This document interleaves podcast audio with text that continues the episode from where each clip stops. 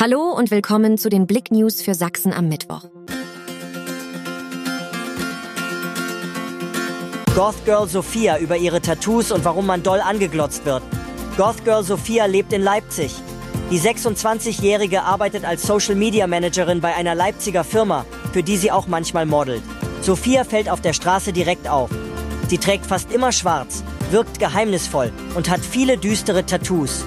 Wir wollten mehr über die Person hinter dem Look erfahren. Alle Fotos und die ganze Story lest ihr auf blick.de.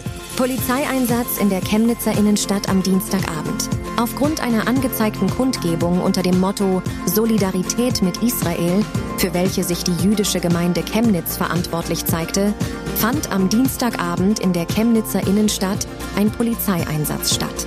Gegen 19.15 Uhr eröffnete der Versammlungsleiter die Kundgebung. Nach mehreren Redebeiträgen wurde die Versammlung gegen 20.40 Uhr beendet. Zu einem Gegenprotest war es nicht gekommen. Es blieb über den gesamten Versammlungszeitraum sowie während des Abgangs der Teilnehmer friedlich. Straftaten im Sachzusammenhang waren nach bisheriger Kenntnis nicht zu verzeichnen. Brand in Dresdner Mehrfamilienhaus fordert einen Verletzten. In der Nacht zum Mittwoch kam es gegen 1 Uhr an der Albrechtshöhe im Stadtteil Kosse-Baude zu einem Brand. In der Erdgeschosswohnung eines Mehrfamilienhauses brannte es in der Küche. Der Bewohner der Wohnung wurde verletzt und ins Krankenhaus eingeliefert. Die Feuerwehrleute konnten den Brand zügig löschen.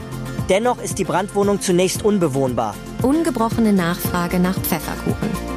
Die Sorge war groß, ob steigende Preise die Kauflaune für das bekannte Gebäck drücken. Den Appetit auf Pfefferkuchen lassen sich die Kunden jedoch nicht verderben. Wenige Wochen vor Weihnachten herrscht Hochbetrieb in den Backstuben. Sie rüsten sich für den Pfefferkuchenmarkt, der alljährlich am 1. Novemberwochenende stattfindet. Seit der Premiere 2003 wissen die Pfefferküchler, dass sie an ihren Ständen ausreichend Vorrat haben sollten, um den Ansturm von Käufern parieren zu können. Christoph Daum will zurück ins Trainergeschäft.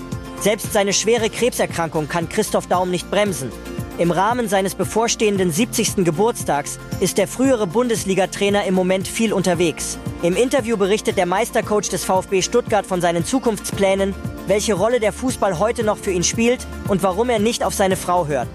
Das ganze Interview lest ihr auf blick.de. Mehr News auf blick.de